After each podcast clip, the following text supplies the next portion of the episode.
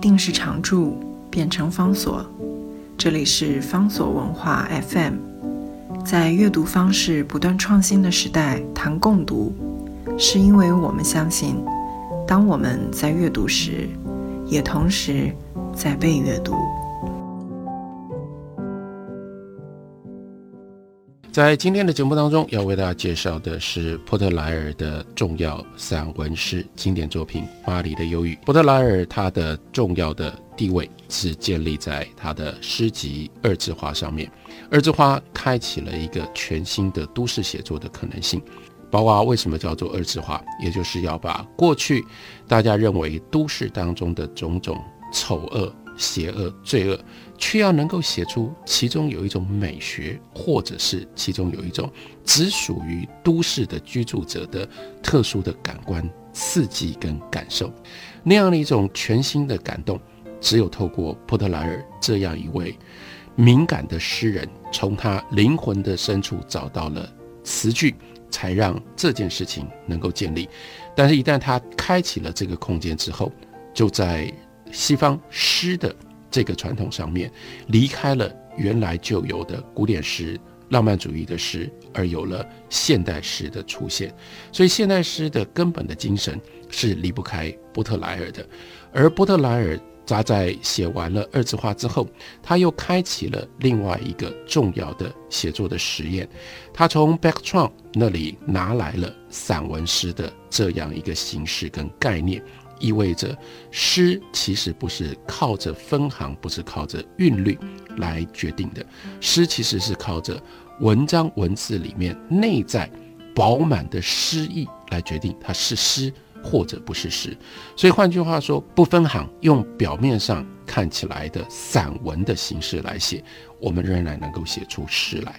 所以《巴黎的忧郁》这本书跟二十画虽然一本是散文，一本是诗。可是，在波德莱尔创作上面，他必然有内在精神非常明确贯穿之处。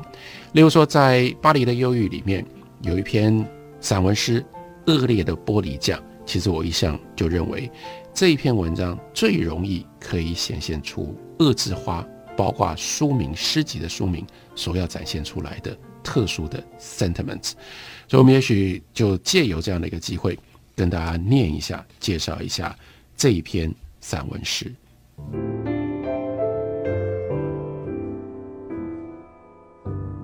Tu sais, je vais t'aimer, même sans ta présence.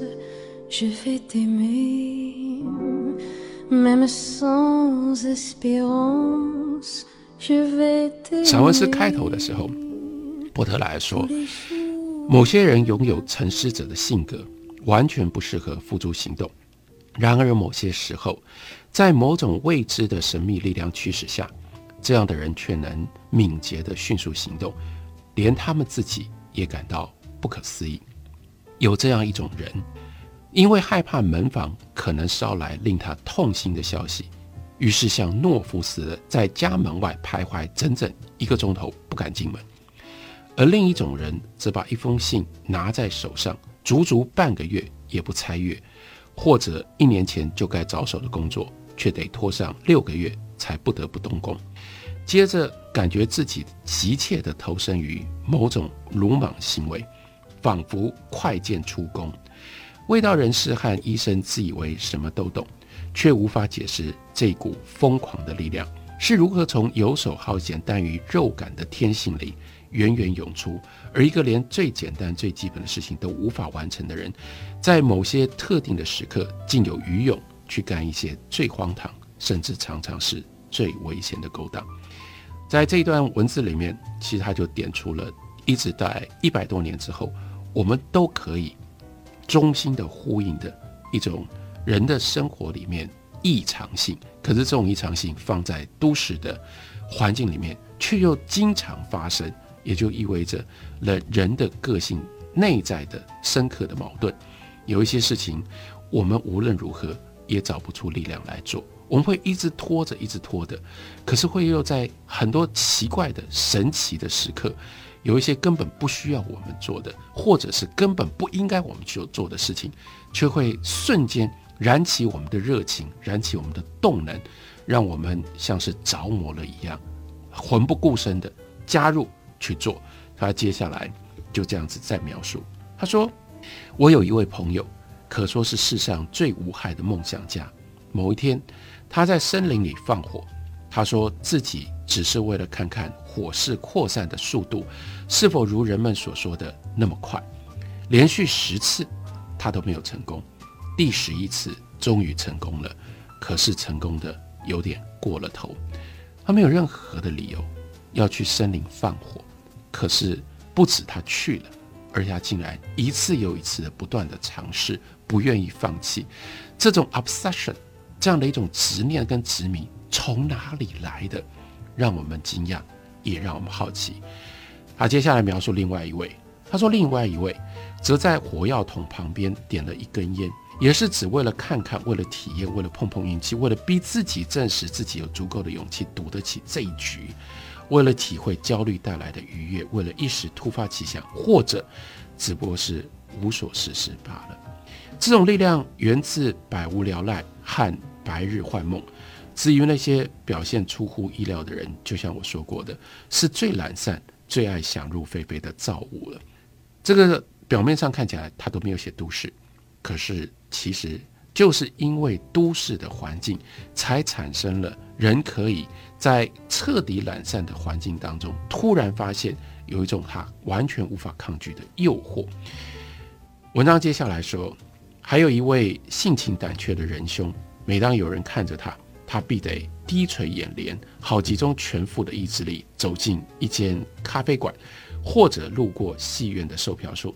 那里的售票员对他来说，似乎同时具备了希腊神话当中的国王、英雄、武士那样名府三判官的凛凛的威风。但是，这样一个跟人那么怕人，没有办法跟人发生正常的眼神互动，这样的一个怯懦的一个人，却有可能会突然搂住一位经过他身边的老人的脖子，当着。错愕的众人面前，热情地拥抱他，究竟是为了什么？因为这张特别脸不可抗拒地吸引住他，也许吧。但是更合乎情理的假设，就连他自己也不知道为什么。这里面再点出了现代生活的另外一个特色跟特性：我们对自己到底是谁，什么时候我们会做什么事，我们其实是没有控制的。我们变成了一个被投放在。这个永远不确定的刺激当中的一个不定时的炸弹，我们不知道自己身体里面到底累积了些什么，因此我们也不知道什么时候他会累积了的这些情绪跟所有的动能会用什么样的方式爆发出来。所以接下来他用第一人称描述他自己身上所发生的事，这就使得这个文章更加的迫切。因为他不是在讲别人，前面都在讲这个朋友、那个朋友，现在还要讲他自己，他要用一种告白的方式来把这个主题继续往下推。他说：“我曾经不止一次成为这种危机与冲动的牺牲品，这让我们有充分理由相信恶意的魔鬼溜进我们的体内，迫使我们在不自知的情况下睡醒他最荒唐的意志。有一天早上，我闷闷不乐地醒来。”郁郁寡欢，无所事事，而且闲得发慌。说总觉得似乎应该做出一件惊人的事情。于是啊，我打开了窗户。这本来是再简单、再平凡不过的一个动作。住在都市里面，早晨起来把窗户打开。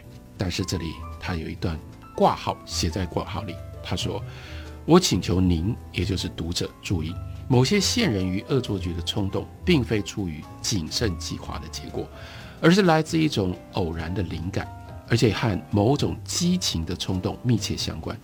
医生通常将这种古怪的幽默感称之为歇斯底里，而那些比医生想得更远的人，则宣称他们是撒旦的杰作，无可抵挡，促使我们做出各式各样的不当行径。这个挂号是一个预言，或者是一个预告。告诉我们说，接下来他描述的，他打开了窗子之后，什么东西诱惑了他，让他做出像是沙旦进入到他的身体里面，刺激他驱使他、操纵他所去做出来的不当行径。打开窗子之后，我在街上见到的第一个人是个玻璃匠，他那刺耳的噪音穿过巴黎凝滞肮脏的空气，直传到耳朵里。要我说出个所以然来是不可能的。突然之间，我竟然对这个可怜的人生出一股跋扈专横的仇恨之心。他看到了什么？他看到的是卖玻璃、修玻璃、修玻璃窗的人。这在那个时代，他们是要把玻璃背在背上，用这种方法在大街小巷里面走。然后呢，他们要叫喊着。这样的话呢，如果家里的玻璃窗坏掉的人。才能够把他们叫上去，让他们去修玻璃。所以呢，波特莱尔他就继续说：“嘿，嘿，我喊他上楼。同时，我不无快慰的想起我的房间在七楼。你们如果去过巴黎，知道那种顶楼必须要经过非常非常狭小的楼梯，一直不断的往上爬，爬那个好像永远不会到头的楼梯，才能够到达顶楼。而且呢，梯阶相当的狭窄。”此人爬上楼时肯定会左右为难，他背上的易碎商品也会一路磕磕碰碰。光是这件事情已经是恶意，而恶意带来给他一种他自己都无法解释的想象的乐趣。但这个恶意不仅止于此如此，詹文斯还要给我们一个更惊人的一个结尾。休息一会儿，回来再继续告诉大家。